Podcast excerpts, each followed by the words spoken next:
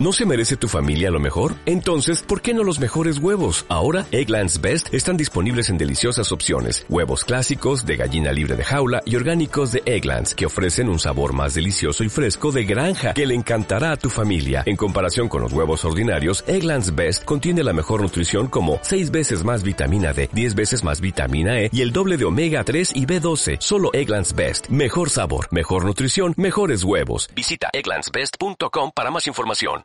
Capítulo 13, versículo 45 y 46 dice la palabra de Dios. Además, ¿qué más? También el reino de los cielos es semejante a un mercader que busca buenas perlas, que habiendo hallado una perla preciosa, fue y vendió todo lo que tenía y la compró. Amén y amén. Y quiero tocar un tema contigo que se llama ¿Cuánto vales para Dios? ¿Sabe? Cada uno de nosotros tenemos un valor, ¿usted sabía eso? Cada uno de nosotros tenemos un valor que muchas veces no entendemos y muchas veces nos juzgamos desde el punto de vista de cómo me veo, de cómo estoy, de cómo me levanté, de cuál es mi trabajo, de cómo estoy vestido, de cuál es mi familia, de dónde nací, cómo estoy en este momento. Por eso usted todos los días tiene que decir, ya conmigo, no importa el problema, Dios está vivo hoy. Muchas personas se están juzgando y dicen, ¿sabes? Yo creo que no valgo tanto. Yo creo que no tengo mucho valor. Y así estamos una y otra vez hablándonos y hablándonos a nuestra vida. Esta parábola habla de un mercader. ¿Sabe? Un mercader no es un turista. Un mercader es una persona que no podía ser engañada. Sabe lo que está comprando, sabe lo que va a comprar. ¿Cuántos, cuántos empresarios hay aquí? Levante la mano. Sí. Qué bueno, aleluya. Un empresario, una persona que es especialista en algo, cuando va al mercado no puede ser engañado. El que va a comprar papas no le pueden meter limones. ¿O sí? ¿Por qué no? Porque sabe lo que está comprando. En este sentido, aquí se está hablando de un hombre que no es un turista, es un mercader que sabe lo que va a comprar, que sabe lo que cuesta lo que va a comprar. Estaba tan enamorado de esa perla, estaba tan enamorado de lo que él iba a comprar, que dice que lo vendió todo, lo entregó todo. Prácticamente es algo así como cuando uno es muchacho, cuando uno es jovencito y le están dando su mesada. Yo sé que ya eso ya desapareció hace mucho tiempo, pero no importa, quiero contarles de mi juventud, ¿verdad? Cuando uno le daban esa mesadita, ¿verdad? Yo no sé cuántos le dan mesada. ¿Cuántos le dieron mesada? ¿Cuántos le dieron una mesadita semanal? ¿Verdad? Le daban su mesada, ¿para qué? Para que usted con esa mesada comiera o hiciera algo, ¿verdad? Usted hiciera. Pero los que teníamos esa, ese, esa semillita de negociantes, de empresarios, ¿qué hacíamos con esas mesadas? Mira, uno la guardaba. Y decía, porque uno nunca sabe qué puede pasar la semana que viene. Y entonces uno guardaba su mesada. ¿Y por qué la guardaba? La guardaba para comprar lo que querías. Este mercader decía, yo quiero esa perla. Y el mercader hizo todo lo que tenía a su alcance para comprar la perla. ¿Sabe? Jesús es el mercader y tú eres la perla. Jesús dio todo. Muchas veces tú puedes decir, pero yo no valgo, pero yo no tengo valor. ¿Quieres que te diga algo? Nadie paga tanto dinero por algo que no tiene valor. ¿O usted lo haría? ¿Usted compraría algo que no tiene valor? Yo tampoco lo haría. Jesús pagó por algo que tiene valor. ¿Sabes? Cuando Jesús se sacrificó por ti, cuando Jesús murió en la cruz, significa que Él pagó un alto precio. No por algo que no tenía valor, no por algo que se iba a perder, no por algo que tú ibas a guardar en el cuartico de las cosas inservibles. ¿Sabe cuál es ese cuartico, verdad? El cuartico de los corotos. Ese cuartico que tú compras y compras y compras y compras y vas guardando y vas guardando y vas guardando y te vuelves como hay, hay un canal que, que, se habla, dice a los acumuladores. Y vas guardando y guardando y guardando. Y alguien te dice, ¿cuándo vas a sacar esas cosas? Un día. Es que un día me van a servir. Mentira, no te va a servir para nada. Yo comencé a, comencé a sacar cosas y comencé a sacar cosas y comencé a sacar cosas y dije, voy a vender todas esas cosas. Sí, gloria a Dios, ahora las tengo todas acumuladas en la sala. Cosas que no sirven. Cosas por las cuales yo pagué un dinero, pero ya no sirven. Ese no es tu caso. Jesús pagó un alto precio por ti, porque nunca, para Jesús, tú nunca ibas a ser inservible. Para Jesús, tú nunca ibas a dejar de funcionar. Tú no eres un robot, un conejito como los que pasan en las propagandas que dice la Energizer y se le acaban las pilas y se cae el muñeco. Tú no eres un muñeco. Tú eres una mujer, un hombre de carne y hueso donde el Espíritu Santo está habitando en ti. Y Jesús sabe que tú tienes un valor. Aún hoy puedes haber pasado todo lo que tú hayas pasado, pero tú tienes valor. Tú vales mucho. Por eso Jesús a veces, cuando uno ve la historia, cuando uno, uno lee la palabra de Dios y ve la historia de Jesús, ve a un Jesús golpeado, azotado, colocado una corona de espinas. Siete veces derramó sangre Jesús. El número siete representa perfección. Es decir, que el Señor derramó todo, lo vendió todo, entregó todo.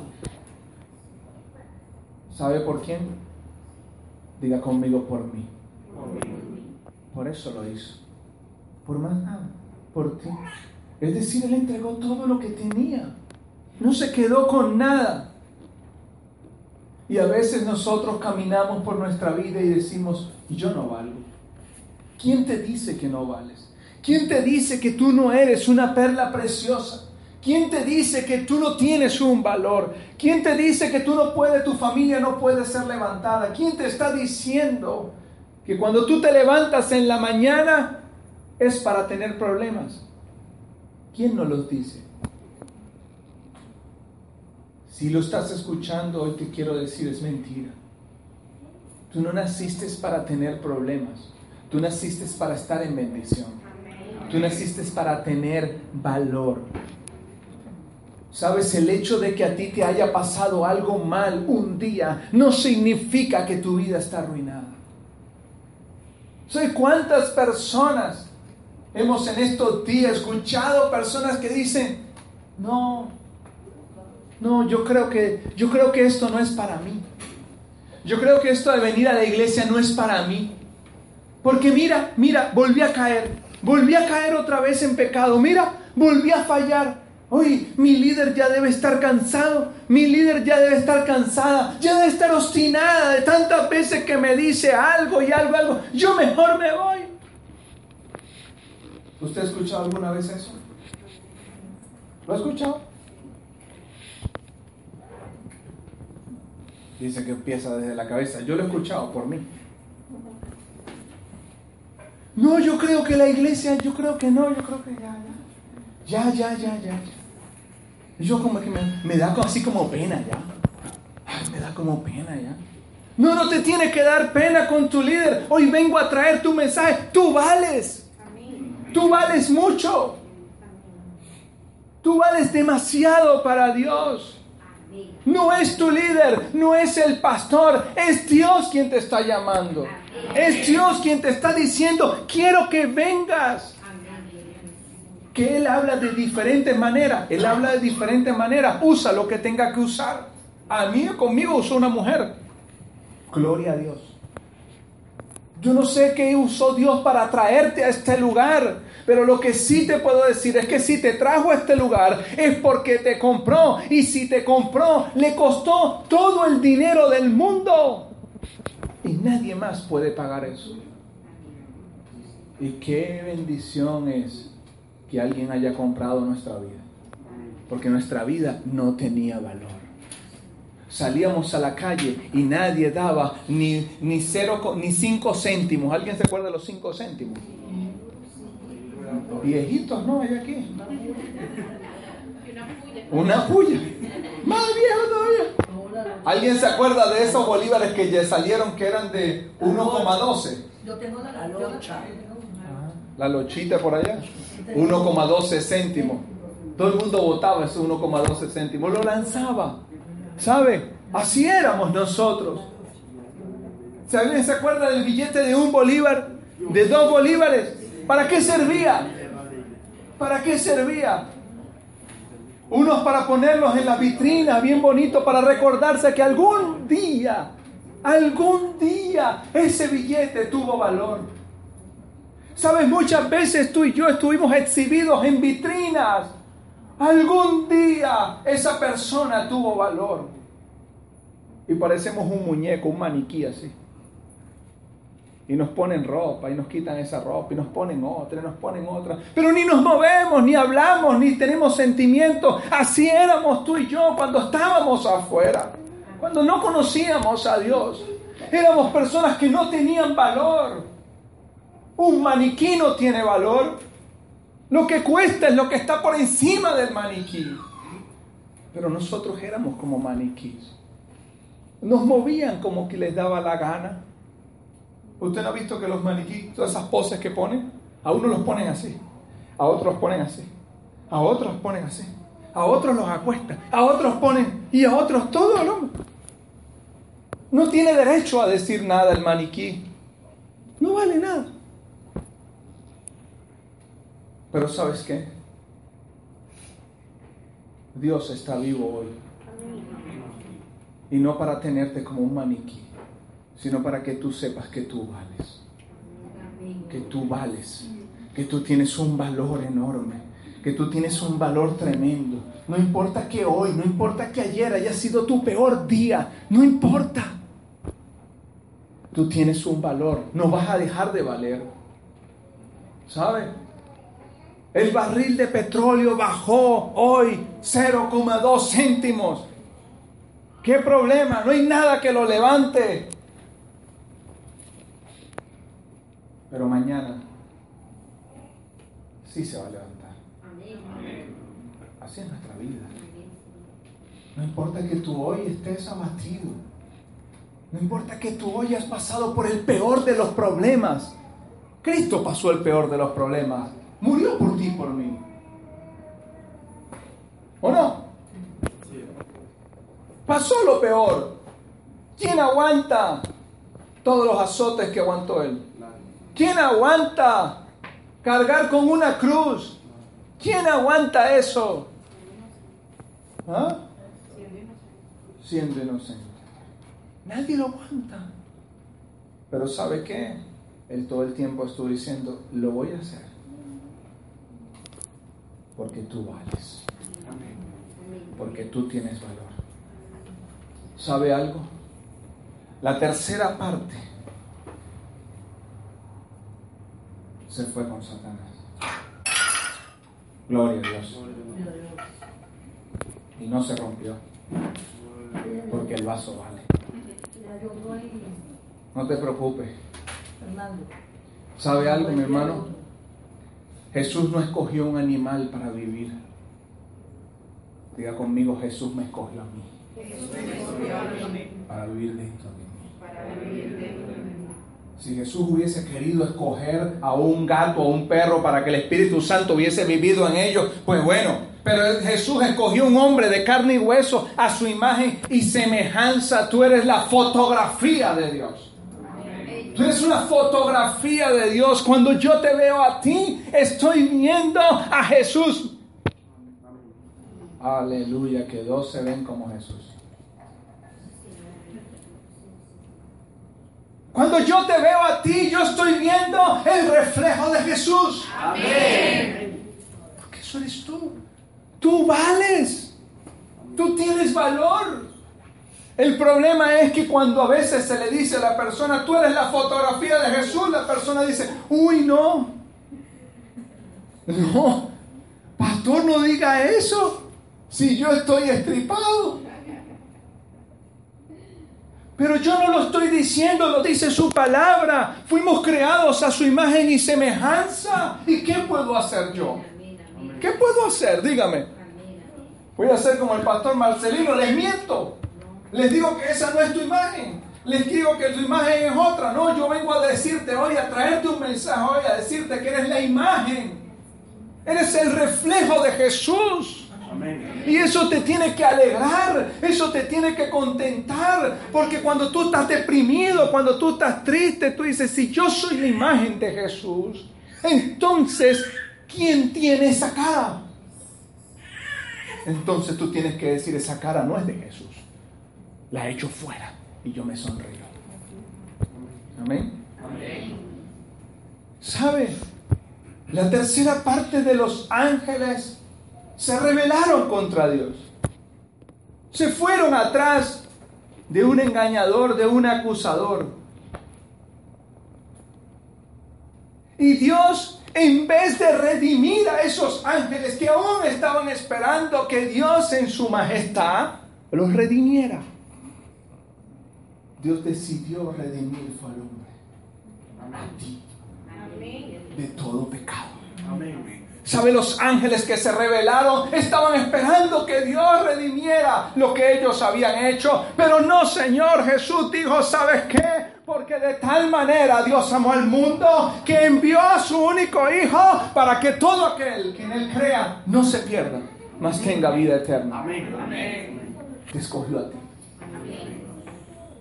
Qué bendición. Amén. Te escogió a ti. Entonces ahora quiero hacerte otra vez la pregunta. ¿Es que acaso tú no vales? ¿Es que acaso tú no vales? Tú vales más de lo que tú crees. Tú vales más que lo que tienes puesto encima. ¿Sabe que muchas veces uno llega y comienza a decir zapatos, 2.500 bolívares. Pantalón, 1.500. Reloj, 2.500. Camisa, 1800. Estoy poniéndolo bajito, ¿no? Para que usted se anime. Yo sé que usted está dentro diciendo, uy, ¿dónde compra el pastor? Después le voy a decir dónde compro yo, mi hermano. Se preocupen. Después yo te voy a decir dónde comprar camisa en 800 bolívares. Te voy a la estrategia. Mañana hay ayuno en la mañana. Después de ese ayuno te doy la estrategia. ¿Dónde vas a conseguir camisa 800 bolívares? Mujeres, 600 bolívares. Zapatos, 1800 bolívares. Ya te voy a la estrategia, no te preocupes. ¿Ah? Y entonces empezamos. ¿Cómo es allá? Está mi hermano Simón. Corbata. 200 bolívares. Correa. 150 bolívares.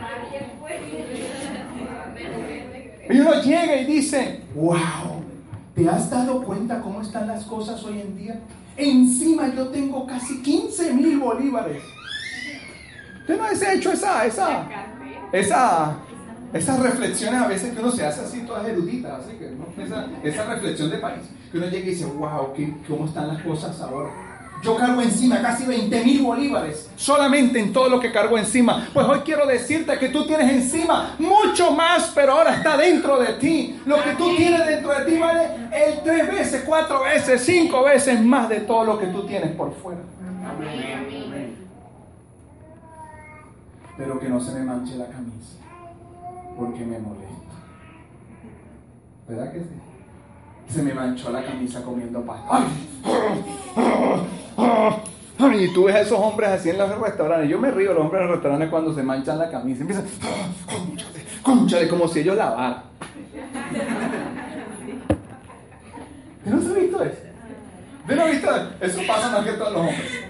Que llegue se le mancha la camisa y se molestan, se ponen bravos. Como si ellos enviaran la ropa a la tintorería. Como si ellos estuviesen lavando. No escuché ninguna mujer diciendo, amén, gloria a Dios, claro que sí. Hombres, ¿cómo tienen ese valor de decir eso? Ya veo que aquí la mujer tampoco lava. Tampoco hacen oficio. Gloria a Dios. Tenemos una iglesia bendecida por el Señor. Wow, yo sé que toda la iglesia aquí envía la ropa tintorería. Wow, tiene mujeres que están lavando la ropa en sus casas, que limpian. Ustedes nunca van a comprar productos de limpieza. Ustedes nunca compran detergente. Gloria a Dios. Gloria a Dios. Pero saben, y empezamos y vemos la manchita y vemos la manchita. ¿Y con qué se quita la manchita? ¿Y con qué se quita la manchita? ¿Y con qué se quita la manchita? ¿Y con qué se quita la manchita? Y la manchita que tienes dentro de ti, ¿cómo se quita? Amén. ¿Mm? ¿Qué problema? Ay, se me sale, se me la media pan, concha, la media panty, Señor. Vale tres mil uno, se me fue la media panty, Señor, se me fue la media panty. Llorando por la media panty, pero cuando tú te bajas el valor de tu vida, no lloras. Pero cuando haces algo que a Dios no le agrada y que tú estás destruyendo tu vida, no lloras. Más bien la gente se alegra. ¿Cómo podemos nosotros hoy quiero quiero encarnar en tu vida una realidad? Lo que está afuera es temporal, pero lo que está dentro es eterno, el Espíritu Santo. Amén. Tú vales mucho más que lo que la camisa que tienes puesta. Se te puede romper el zapato, pero que no se te rompa el espíritu. ¿Me está entendiendo? Que se te rompa la camisa, pero que no se te rompa el corazón. Porque de Él mana la vida. Pongamos la prioridad de qué es lo que tiene valor realmente. ¿Qué es lo que tiene valor en nosotros? ¿Qué vale más en tu vida? ¿Qué es lo que vale? Pregúntatelo hoy. ¿Qué vale más en mi vida?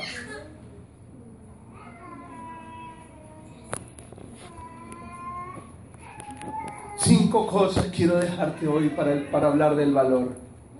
Debemos entender, número uno, que tú eres valioso. Amén. Diga conmigo, yo soy valioso. Yo soy valioso. Tú vales más que todo el mundo.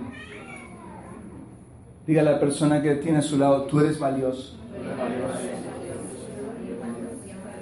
Ahora mírelo como si estuviese viendo a la persona más millonaria del planeta. Tú eres valioso. ¿Cómo lo? Ahora mire, míreme para acá. Si tuvieras a la persona más millonaria del planeta, ¿cómo lo verías? Ahora volteate y dile, tú eres valioso. ¡Wow! ¡Wow! Tú dices, al mediodía voy a ver si verdad eres valioso. Bríndele un fuerte aplauso al Señor, vamos. Bríndele un fuerte aplauso al Señor. Ay, Señor. Gracias por esos mediodías. Ok, veremos el valor. No, mentira. Aleluya. Tú eres valioso, mi hermano. Tú tienes un valor inigualable. Nadie puede pagarlo. Nadie te puede decir otra cosa. ¿Sabe? Que los ángeles, que eran las personas más cercanas a Dios, y Dios nos haya escogido a nosotros, pecadores, que no merecíamos nada, que nadie daba un bolívar por nosotros, y que alguien se haya parado y haya dicho, no, ángeles, ustedes para allá. Yo apuesto por la creación. Amén. Mi hermano, eso es para pararte todos los días y decir, yo soy millonario en el Espíritu. Amén. Todas las mañanas. Nadie me puede decir lo que yo no soy. Yo soy una fotografía de Dios. Amén. Wow, qué bendición. ¿Ah? Vamos a ir a segunda de Corintios, capítulo 8, versículo 9.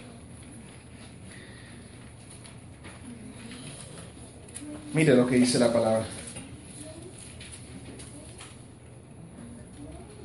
Segunda de Corintios, capítulo 8, versículo 9. 8, versículo 9, segundo de llamado. Ah, muy bien, ahí aparece. Dice, porque ya conocéis la gracia de nuestro Señor Jesucristo, que por, que por amor a quienes, diga, a mí, a mí, se hizo pobre, siendo rico, pero que vosotros con su pobreza fuisteis Nadie daba un peso por ti, nadie daba un bolívar por ti, nadie daba un dólar por ti. Nadie. Éramos pobres. Pero por lo que hizo Jesús, fuimos enriquecidos. Ahora tú y yo tenemos todas las cosas. Todas las cosas.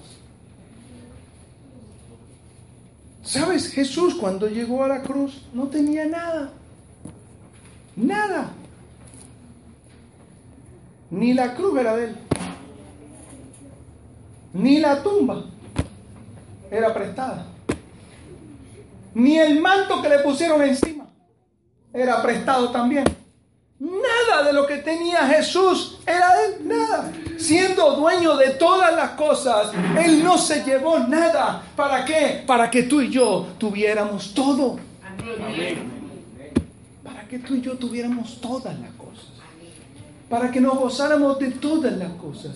Entonces yo hago la pregunta, ¿habrá alguien pobre en este lugar? ¿Habrá alguien que no valga? Es que yo no me puedo comprar un par de zapatos, pero eso no te hace pobre. Eso no marca tu pobreza. Eso no marca nada. Eso lo que marca es lo que el marketing del mundo te ha dicho de lo que vales. Cuando hablo de marketing, hablo de lo que la gente que no tiene a Dios dice que tú vales. Tú vales por lo que tienes encima, no por lo que eres. Entonces tú ves y vas a ese... Una vez escuché una historia de un hombre que estaba, yo estaba en Maracaibo y fui a un restaurante y el dueño del restaurante es un hombre muy, muy sencillo, muy humilde de corazón. Tiene dinero como usted no se imagina. Pero este hombre anda en alpargatas, anda en unos pescadorcitos y anda siempre con unas guayaberitas. Y usted lo ve caminando. Y el hombre un día fue al banco y fue a entrar porque lo habían llamado para decirle que el crédito que le habían dado le habían aprobado. Y estaba bien, ya estaba listo. Y entonces él fue al banco. Y cuando llegó al banco, la persona del banco le dijo, Señor, usted no puede entrar. Dígale por favor al gerente del banco que vino el señor Luis. Y yo me tengo que retirar. No importa. Preguntó, ¿por qué no puedo pasar? No, señor, porque usted viene en alpargatos. Ah, ok, dale. No hay problema, me voy. Y se fue. Pasa la semana y les, les preocupó, al banco les preocupó que este hombre no haya ido a buscar lo que le habían dicho. Cuando la persona llama este hombre, dice, yo fui allá pero ustedes me rechazaron porque yo cargaba unas alpargatas. ¿Sabe qué? Ahora no quiero. No quiero ningún crédito. No necesito nada. ¿Quién es este hombre? Él es el dueño de la mayor cadena de restaurantes de Maracaibo. Es el dueño de todo lo que es la esquina del empedrado, de lo que es la esquina del empedrado, lo que le dice la esquina de Luis. Hay una gaitica muy bonita que dice, vámonos todos para que Luis, para allá hay una ta ta ta ta, fría, ¿no? él es el dueño de todo eso. ¿Sabe qué? Este hombre dijo, ¿sabe? Yo soy quien soy, soy sencillo. Nadie me va a cambiar lo que yo soy, porque yo valgo. Cuando conversamos con este hombre, este hombre decía, yo creo en Dios. Yo creo en Dios. Yo creo en Jesús. Por lo mismo que creo en Jesús, todo el dinero que yo tengo no es tan grande como el que Él pagó por mí. ¿Sabes? El mundo nos ha marcado de cómo estás vestido, de cómo estás, cómo, dónde vives, en qué carro estás montado. Eso no marca el último teléfono. Eso no marca quién eres tú. Lo que marca quién eres tú y cuánto vales tú es lo que Jesús derramó en la cruz, el precio que pagó por ti. Eso es lo que marca. ¿Sabe? Siendo el dueño de todo, Él entregó todo por ti. ¿Mm? ¿Usted conoce a alguien que haga eso? ¿Usted conoce a alguien capaz de vender todo y dárselo a gente que no conoce? ¿Ah? Hagamos una cosa. ¿Por qué no agarra su billetera todo el dinero que tiene y se lo da de al lado? Y déle la clave una vez de la tarjeta y le dice, ¿sabe qué? ¿Sabe qué, mi hermano? Es verdad. Todo esto no vale, toma, toma. ¿Sabes qué? Ey, ¿y tienes casa? Ay, no tengo casa. Quédate la mía. Yo me voy a la calle. Nadie hace Solo Dios. Solo Jesús pudo sacrificarse por ti y por mí. Solo Él. Y nosotros muchas veces, ¿qué hacemos? Pisamos. Alguno está afectado, Él suple sanidad. Alguno está triste, Él te da alegría. Alguno está oprimido, Él le da libertad. O sea, Él entrega todo. Todo. Amén. Y a veces las personas creen que no valen. Hermano, no deje que el enemigo te diga que tú no vales. Tú vales. Tú vales. Amén. La segunda cosa. Dios nos amó por su gracia. Mira conmigo, Dios me amó por su gracia. La gracia es el favor inmerecido de Dios. Es inmerecido. Es algo que Él da a quien quiere. No es por lo que tú hagas. Sabes, a veces, muchas, muchas veces tú encuentras a personas que dicen, Jesús, pero si yo oro todos los días, yo te busco, yo estoy aquí, yo, estoy haciendo fiel a ti. Sí, Jesús, yo te estoy buscando. Y Jesús dice, ¿y qué pasó con lo que me dijiste que el domingo ibas a ir a la iglesia?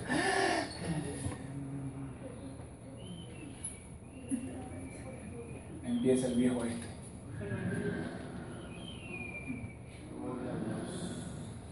No, eso ya es como la, la, la, el agua en la, playa. Y la gente encuentra tranquilidad ahí, ¿verdad que sí? Jesús, pero yo oro, yo te busco, yo te busco todas las noches. Y cuando me dijiste que ibas a ir a célula,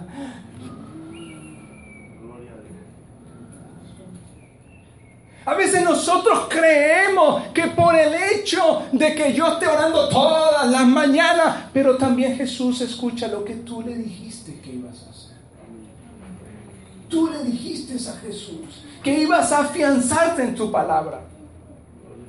¿Qué pasó cuando no lo hiciste? Entonces queremos que Jesús nos dé su gracia. Señor, la gracia, la gracia, yo vivo en tu gracia.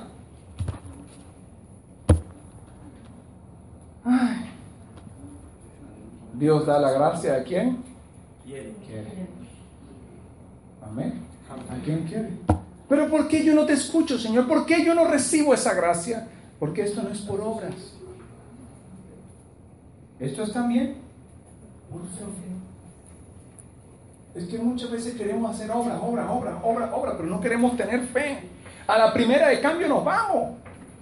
Si Jesús no me cumple el milagro hoy, me voy. Si Jesús no me hace esto hoy, me voy.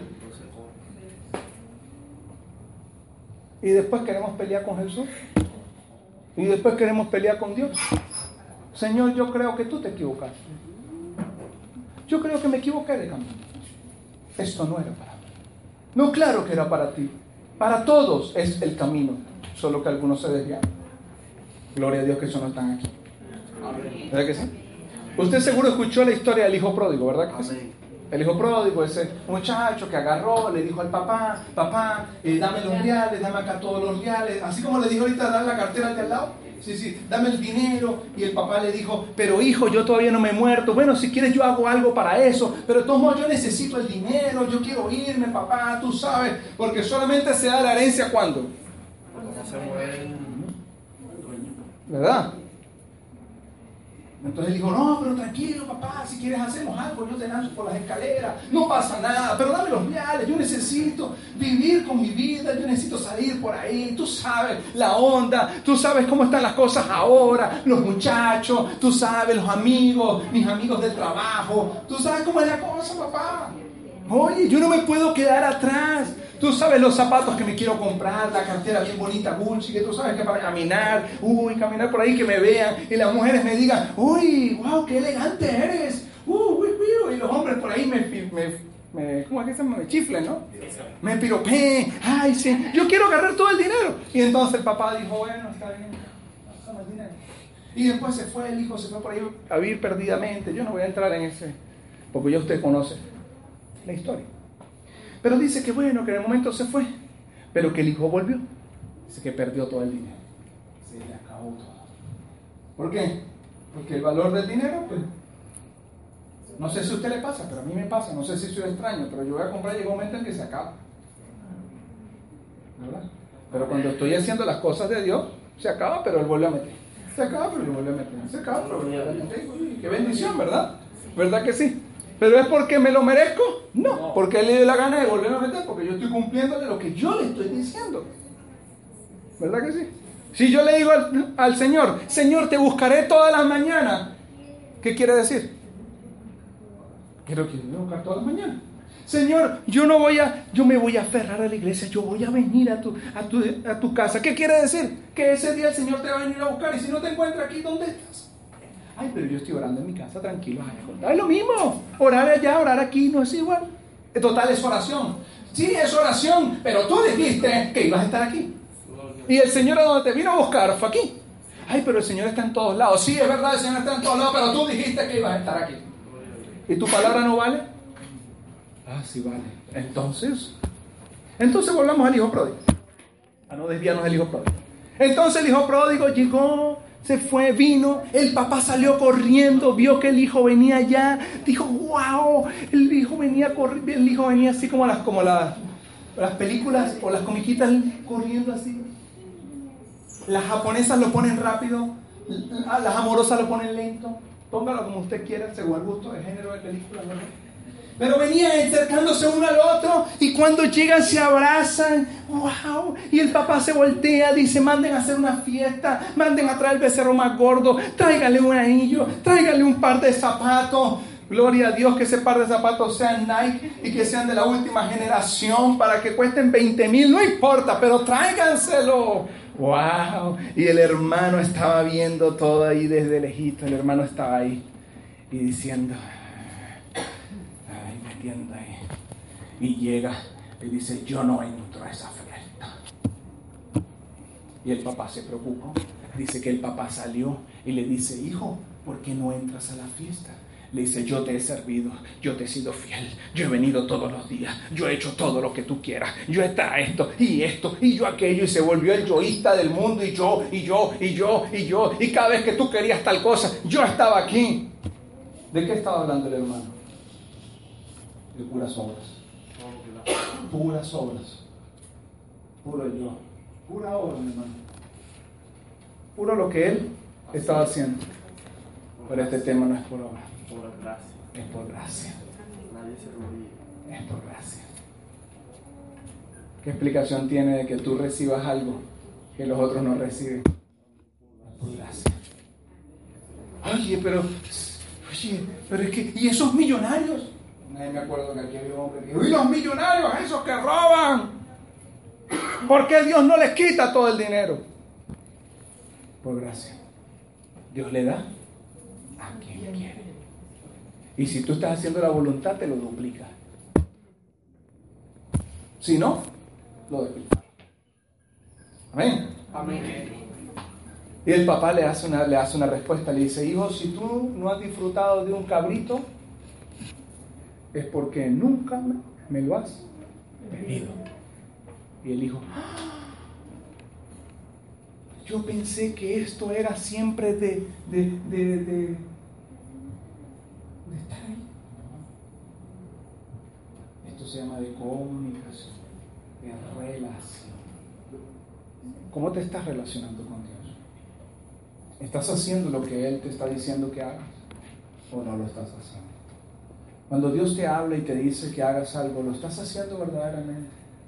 ¿O es solamente los amenes esos que se escuchan cuando usted ve, usted puede, se puede reír, pero yo cuando no conocía al Señor, le voy a contar unas intimidades mías. Cuando yo no conocía al Señor, ni siquiera a mi esposa, eso fue hace muchos, poquito tiempo, perdón, ¿verdad? Yo iba mucho a algo que se llamaba Prietigana. ¿Usted se acuerda, Winston Mayenilla? Decía, ¡familia! Y iba para allá. ¿Y sabe por qué iba allá? Porque te pagaban. Entonces le pagaban un grupo de personas, éramos como 120 personas que nos metimos en una agencia de una agencia de esta de modelaje, imagínate usted. Me seleccionaron por una agencia de modelaje. Era guapo, famoso y rico, hermano. Y me fui para Aprietigana y entonces cuando nos sentábamos en Aprietigana siempre estaba Winston Vainilla con la mujer que no me acuerdo cómo se llamaba, que era Canaval. Imagínense, mire, estamos bien, estamos en la onda, estamos entendiendo. Y entonces yo me acuerdo que aparecía, cuando él decía algo, aparecía una muchacha que decía aplausos. Y así, así. No entendía por qué ella hacía así. Me imagino que era para hacer más fuertes los aplausos. Y entonces hacía así. Y entonces cuando hacía así, era menos que era aplaudir y saltar. Y eso era todo. Y entonces hacíamos así. Entonces mucha, yo cuando a veces veo, ahora me reflejo ahora a veces cuando visito algunas iglesias por ahí, algunas cosas, veo que le dice a la gente, y Dios va a traer un avivamiento nuevo. Y la gente parece como si el pastor tuviese el, el letrerito que dice amén. Amén. Y hace así. Amén. Porque es que todo el mundo, amén, gloria a Dios, pero sale de por aquí y se le vuelve a caer el valor. Se cae el papel. Pero es que tú vales aquí dentro y allá afuera. Amén. ¿O alguien está en contra de eso? ¿Alguien está en contra de que valga aquí adentro y allá afuera? No. Oye, allá afuera vales muchísimo. Muchísimo. Tal vez tú hayas tomado decisiones complicadas. Tal vez hayas tomado decisiones locas. ¿Alguna vez tomado decisiones locas? Esas decisiones que no sabes por qué tomas, pero las tomas. Son decisiones locas, sin pensar. ¿Alguna vez lo has tomado? ¿Seguro? Yo no veo mucho convencimiento de que alguien haya tomado decisiones locas. Vamos a ver las caras. Sí, puede ser. Hay algunos ahí. Algunos se hacen duros. Yo nunca he tomado decisiones locas. Ponen la cara y se le hacen. Esa cara de interesante cuando hace unos días también estaba, estaba sentado con lo que hace la gracia. Estaba sentado en la oficina de, uno, de unos directivos bastante altos allá en, en, mi trabajo. Y entonces ellos están hablando del plan y presupuesto del año 2016 y no, y otras cosas también. Y entonces lo que estaban hablando yo no lo entendía, no sabía de lo que estaban hablando, pero, pero yo dije, pero yo valgo mucho y yo es por la gracia que me muevo. Y los jefes están hablando y yo, yo miraba y yo decía, Dios mío, no entiendo nada. Pero cuando me miraban... La mina anterior, por favor. Y sabe que esa es la mejor estrategia de mercadeo que nosotros tenemos para este tiempo. Y si la hacemos, todo va a salir bien. Miraba, con mi cara de, conocimiento entero. Y cuando volteaban yo... Pero la gracia que te lleva, la gracia te lleva a que algunos piensan, pero tú tienes el valor más grande de este mundo. Dios te va a llevar a cosas inigualables. Amén. ¿Sabe? Y yo miraba y entonces me decía una de las directivas, me dice, a mí me gusta cuando Carlos viene a la reunión porque ese muchacho sabe. Y yo, usted no puede sacar así interesante. sé lo que me estás diciendo. ¿Y cuánto? Uf, yo nací para eso. ¿Ah? Amén. ¿Sabe? ¿Le ha pasado? Pero, mi hermano, ¿sabe? Tú pones esa cara y tú dices, es por gracia. Es por gracia. Miren, muchos hemos tomado decisiones que no hemos tenido que tomar. Y algunos nos ha costado inclusive la firmeza delante de Dios. Nos ha costado. Muchos hemos tomado decisiones drásticas. Hemos tomado decisiones de decirle al mismo Dios, Dios, yo creo que tú no me llamaste. Yo creo que verdaderamente tú no me llamaste a mí, tú llamaste fue el que está a mi lado. A mí no me llamaste. Es más, ¿sabes qué? Yo siempre he sentido, Señor, que realmente tú nunca me has hablado. Hay personas que... Y se van. Por un momento nada más. Pero ¿sabe qué? Posiblemente tú le, tú le hayas fallado a Dios, posiblemente la gente le haya fallado a Dios, pero eso no te descalifica.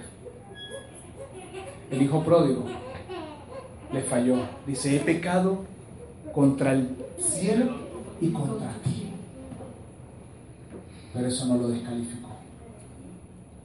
El hecho de que tú hayas fallado en tu vida no te descalifica del valor que Dios te da. ¿Sabía eso? ¿Sabe qué es bonito? Que tú estás aquí y la gracia te tiende la mano.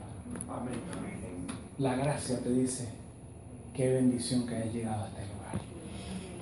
Qué bendición. Porque me place que tú tengas la gracia. Amén. La tercera cosa. Ya estamos, fíjate, estamos adelantando, vamos por la tercera. La tercera habla, Dios nos integró a su familia. Amén. Vamos a ir a Efesios capítulo 2, versículo 19.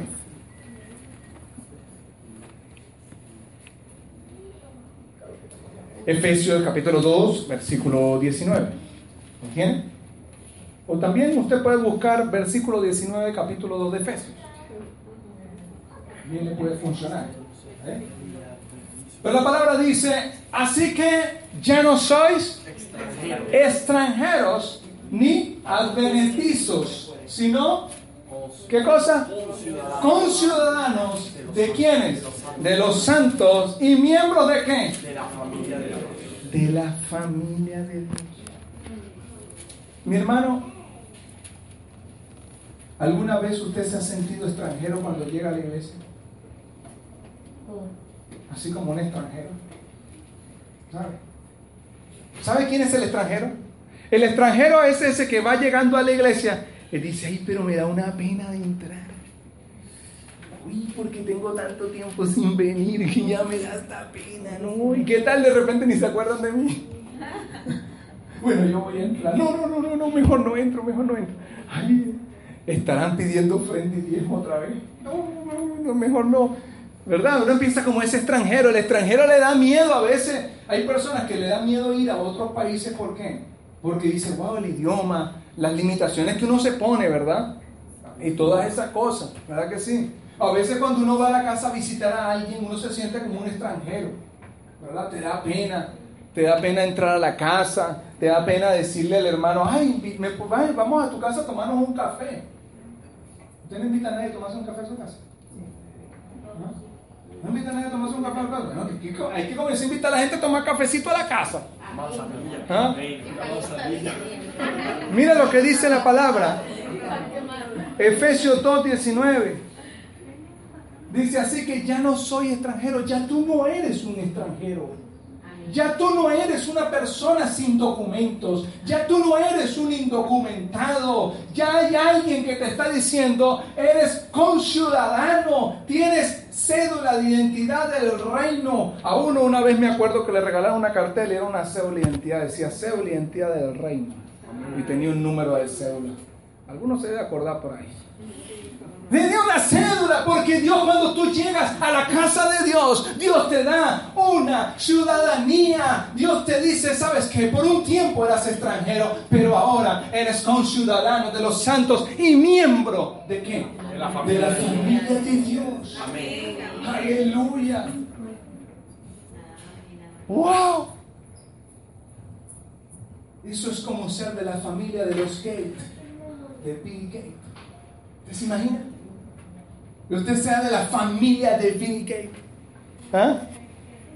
Wow, usted dice, uy, llego, al, llego a la iglesia en, helicóptero. ¿Ah? Llego a la iglesia en helicóptero, nada más y nada menos. ¿Qué le parece? ¿Usted se imagina que aquí escuchamos? Y de repente llega por aquí una, uno más sigue bajando así, llega aquí y, entra y dice, ¡Uh, llegué tarde! ¡Llegué tarde! ¡Ay, perdóneme, perdóneme, perdóneme! Ah, ¡Siga, pastor! Gloria a Dios. Cuatro guardaespaldas. Y los guardaespaldas, uno aquí en la ventana, otro ahí en la ventana, otro entran por allá atrás. No, puse mucha exageración, ¿verdad? Hace mucha exageración. Pero tú eres conciudadano del reino, ¿sabes qué? Yo creo que no puse mucha exageración. No, perdóname. Le voy a pedir perdón a Dios. Perdóname, Dios. Me equivoqué. Porque si venimos resguardados. Si tenemos nuestro guardaespaldas. Cuando tú llegas aquí, mi hermano, no caben los ángeles en este lugar. No caben. No caben. Tú estás repleto. Por todos lados. En todas las esquinas. En todos lados. ¿Sabe por qué? Porque cuando nosotros decimos guarda nuestra entrada y nuestra salida, eso quiere decir que desde tu casa hasta donde tú estás allá. Amén. ¿Ah? El Papa se quedó, bueno, corto, pues con los escoltas que tiene el Papa. Ellos van con una cadena así, no, hermano, llegan de una ruta hasta una ruta. Tú tienes desde tu casa hasta aquí, de aquí de vuelta. ¿Ah? ¿Y sabes qué? No te cobran ni un bolívar. Oye, yo pensé que ibas a decir amén.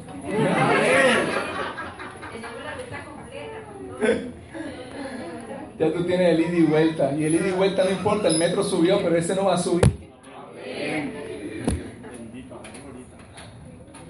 Me está capturando. ¿Sabe? Tú estás custodiado por Dios. Estás custodiado por un ejército de ángeles que te están custodiando a ti. Porque tú eres de la familia. Vuelvan a ponerme el versículo, por favor. Versículo de Efesios 2.19. Ahí está, tú eres miembro de la familia de Dios.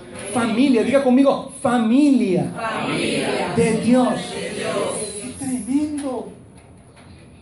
¿Verdad que a veces esa palabra como a veces cuesta un poco? Uno dice familia y tú dices familia.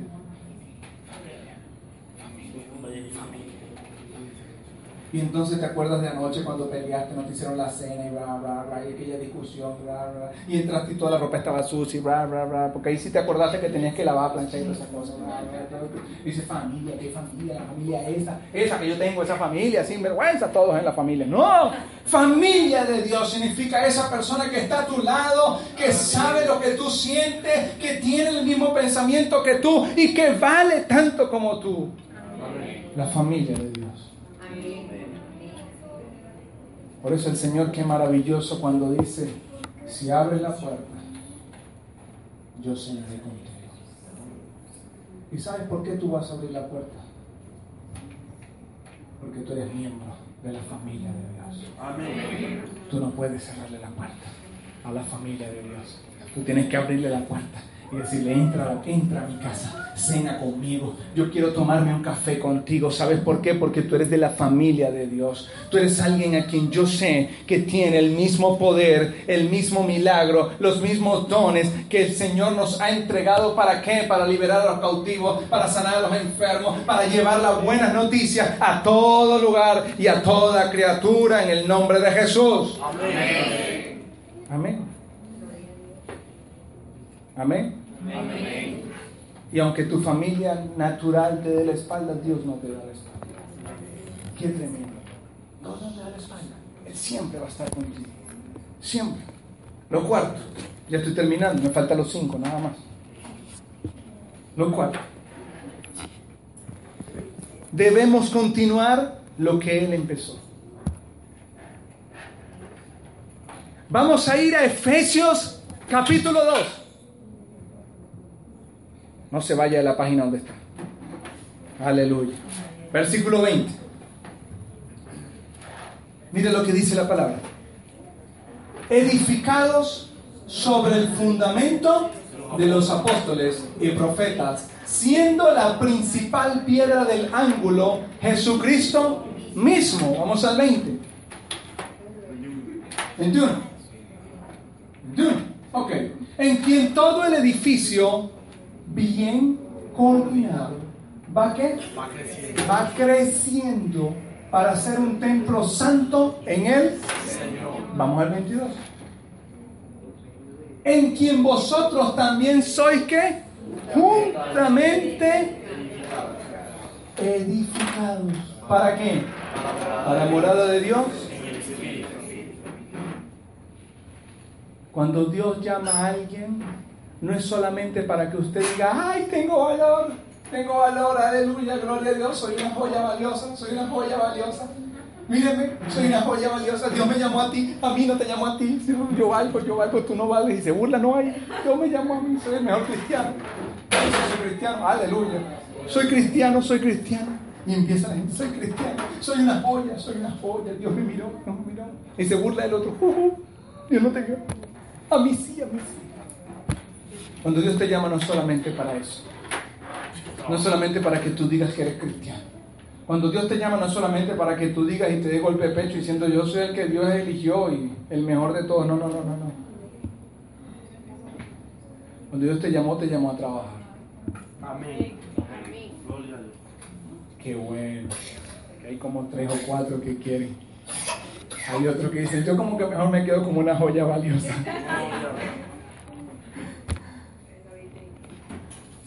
A cada persona que Dios llama le da una misión. Diga conmigo, Él llamó, trabajadores. Dígalo otra vez, Él llamó, trabajadores. Y yo soy, un trabajador. ¿Sabe qué? El Señor llamó personas. Personas. Y usted es una persona, ¿verdad? Amén. Gloria a Dios. Ahora, quiero preguntarte algo. Vamos a la palabra nuevamente, por favor. Versículo 20. Versículo 20. Versículo 20 la una. Muy bien. Edificado sobre el fundamento de los apóstoles y profetas, siendo la principal piedra de ángulo Jesucristo mismo. Y el 21 en quien todo el edificio bien coordinado va creciendo para ser un templo santo quiero hacerte una pregunta. Muéstrame tu edificio. Muéstrame el edificio que estás levantando.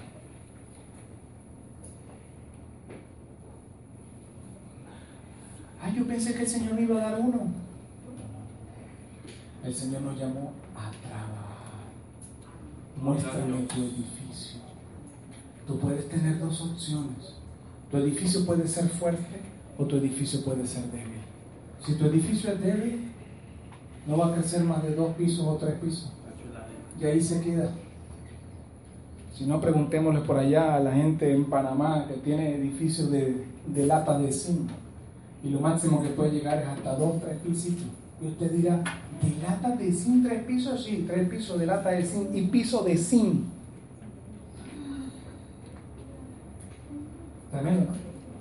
Y le dice, no, señor, es imposible. Es posible. Piso de zinc. El lámina de zinc. ¿De qué es el piso vives? Hay algunos que es tan costoso que no pueden. Lo máximo que pueden crecer son, dos, dos pisitos, tres pisitos. Hoy Dios quiere ¿Sabes qué? Muéstrame tu edificio. ¿Qué edificio estás creando? ¿Qué edificio tú estás haciendo? ¿Cuántas veces se ha derribado ese edificio? Ese edificio a veces tiene dos pisos, dos pisos, por el tercer piso, por el cuarto piso, tres. Y en el primer piso, en el segundo piso, en el tercer piso, en el cuarto piso.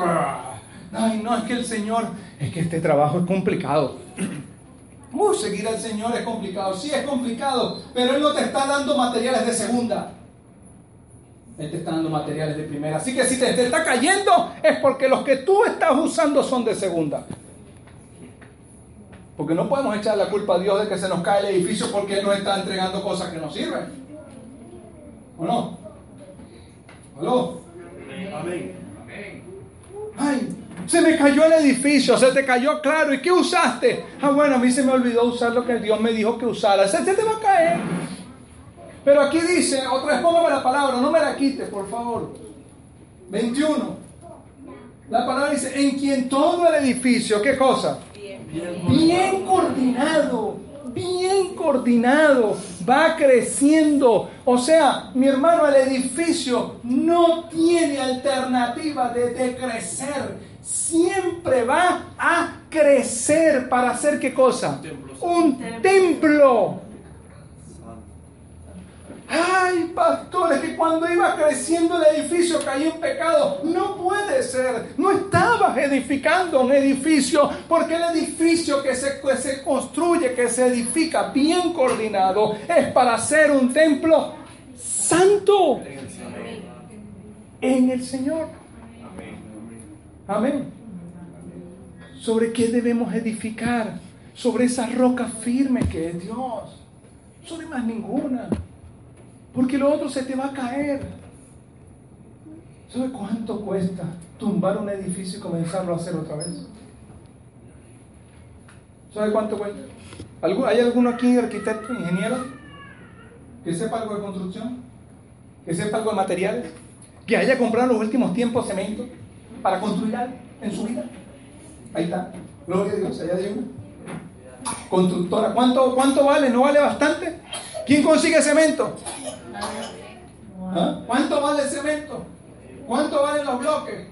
Para construir cualquier cosa. Muy caro.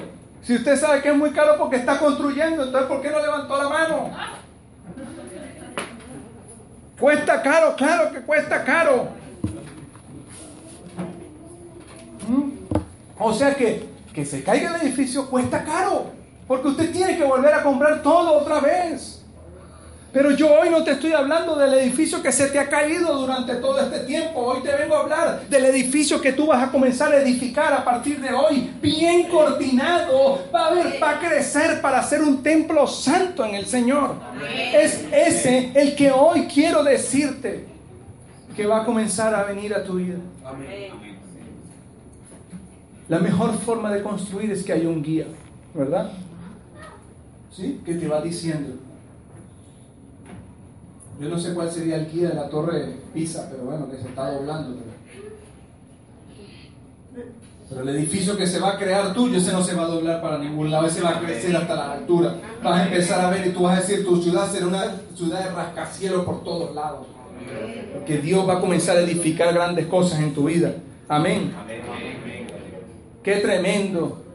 Salomón, cuando dijo la referencia, miren las hormigas cómo trabaja. Tremendo, ¿no? Amén. Amén. Quiero hacer una pregunta. ¿Alguna vez usted ha visto una hormiga deprimida? ¿Una hormiga triste?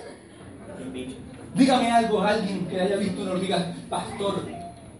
Yo una vez vi una hormiga que no caminaba. Claro, la pisaste. Pastor, yo vi una hormiga una vez que se retorcía. Claro, le metiste el dedo en la, patica y entonces se doblaba por todos lados. ¿Ah? ¿Alguna vez usted ha visto una hormiga que se levante y diga, yo hoy no quiero trabajar? ¿Alguna vez usted la ha visto?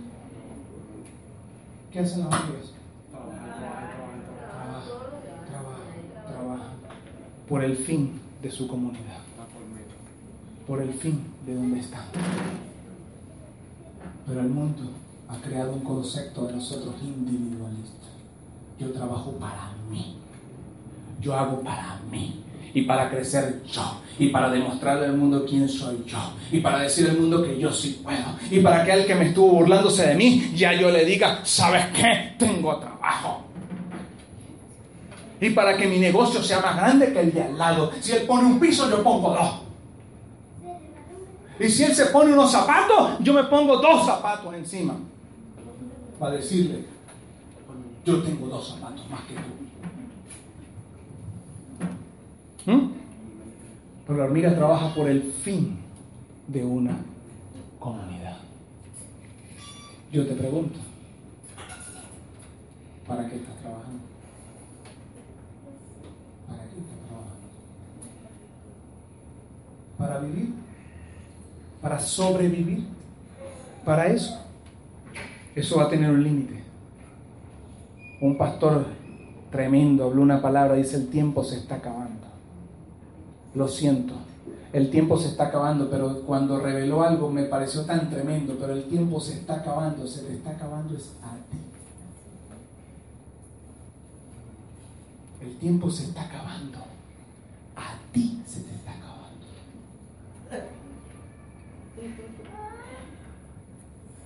¿Mm? ¿Cuántos años tienes? ¿No? ¿Cuántos? 15. Piensa en el Señor. Eso quiere decir que si le pones 15 más 10 por allá que tú por allá, más 15 que otro lado, debe ser como unos 48, 49. ¿Ah? ¿No? El tiempo se está acabando. Es verdad. Hay personas que tienen 40 años. Sí, lo que les quedan son 30, 40 años más.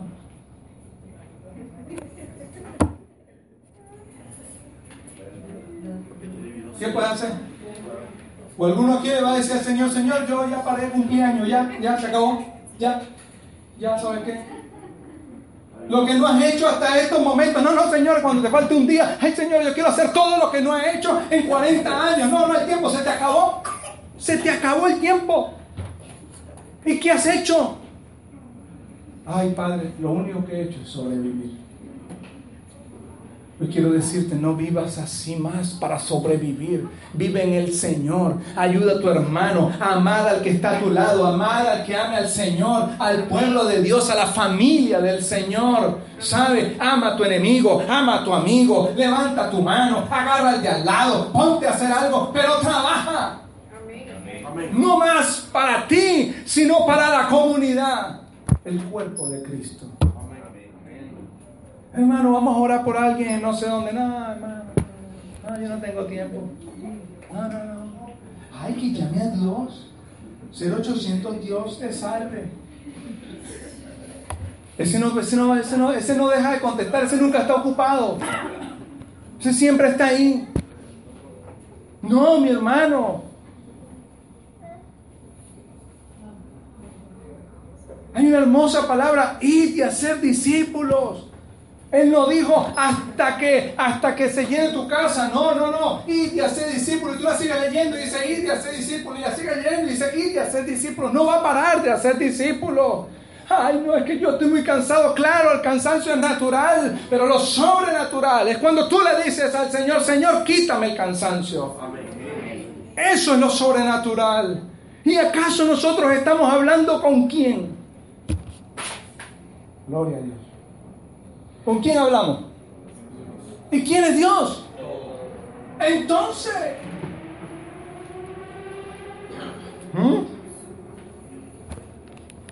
¿sabes? El Señor nunca dijo, los libraré de las pruebas. El Señor nunca dijo, los libraré de todo lo que... No, Dijo, les daré fuerzas para que resistan la tentación. Eso es lo que les daré. Les daré fuerzas. Así que tú, cuando estás cansado, ¿qué tienes que buscar? ¿Las fuerzas? En Dios. Entonces edifiquemos la casa de Dios. Pues. Edifiquemos la casa de Dios. ¿Y dónde está la casa de Dios? Ponga su mano en su corazón así. Muéstrame tu edificio. Muéstrame tu edificio. Muéstrame tu vida. Muéstrame quién eres. Ese es tu edificio. Ese edificio se está construyendo dentro de ti. Cada vez que se derriba, tienes que volver a levantar. Y te ha costado levantarlo mucho tiempo. Así que, ¿por qué ya no poner un fin a esos materiales de segunda y decirle, Señor, ya no más materiales de segunda? Yo quiero materiales de primera en mi vida. Que el edificio que yo monte, que yo edifique, en tu presencia sea un templo santo para el Señor. Amén. La quinta cosa y última. Debemos fortalecer el hombre o la mujer interior. Efesios capítulo 3, versículos 16 y 19.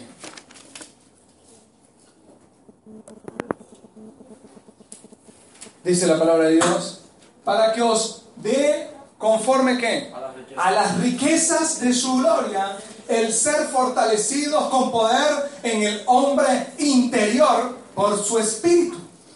¿Y siete? Para que habite quién? Cristo por la fe en vuestros corazones, a fin de que arraigados y cimentados en amor, seáis plenamente capaces de comprender con todos los santos cuál sea la anchura, la longitud, la profundidad y la altura. Amén y amén. Cuando somos fuertes, podemos conocer la plenitud de Dios. ¿Y dónde está esa plenitud? Dentro de ti. Tienes que conocer al hombre o la mujer interior. ¿Y quién está dentro de ti? ¿Mm? Y dejaré con ustedes hoy quién? Que estará con vosotros y en vosotros. ¿Quién está dentro de ti? El Espíritu Santo. Hay que conocer. Hay que conocer. Hay que comenzar a conocer al Espíritu Santo. Tienes que comenzar a conocer al Espíritu Santo que está dentro de ti. Y cuando tú conoces al Espíritu Santo, entonces verás la plenitud de su gloria completamente. Amén y amén. Eso es lo que hoy va a suceder en este lugar. Tú vales para el Señor porque dentro de ti está el Espíritu Santo y dentro de ti verás la plenitud del Señor. Así que hoy ¿Por qué no se coloca sobre sus pies y vamos a orar al Señor? Vamos a pedirle al Señor